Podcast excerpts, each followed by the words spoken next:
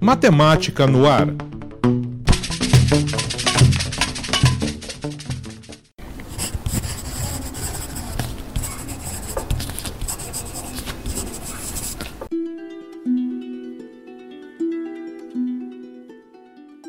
Os símbolos da matemática estão tanto na nossa vida que é como se eles sempre tivessem existido.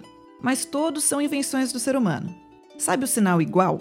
Ele é uma invenção do matemático inglês Robert Record e foi usado pela primeira vez em 1557. Robert disse que não há duas coisas mais iguais do que duas retas paralelas. Ele também é conhecido por ser o primeiro matemático que escreveu livros da área em inglês e para um público de não especialistas. Antes, os livros eram apenas em latim ou grego, línguas menos populares naquela época. Assim, Robert Record entrou para a história por revolucionar o mundo da matemática e dos livros. O Matemática no Ar é uma realização do LabJOR na Semana Nacional de Ciência e Tecnologia, com apoio do CNPq, Ministério da Ciência, Tecnologia, Inovações e Comunicações e Governo Federal. Saiba mais em oxigênio.consciência.br.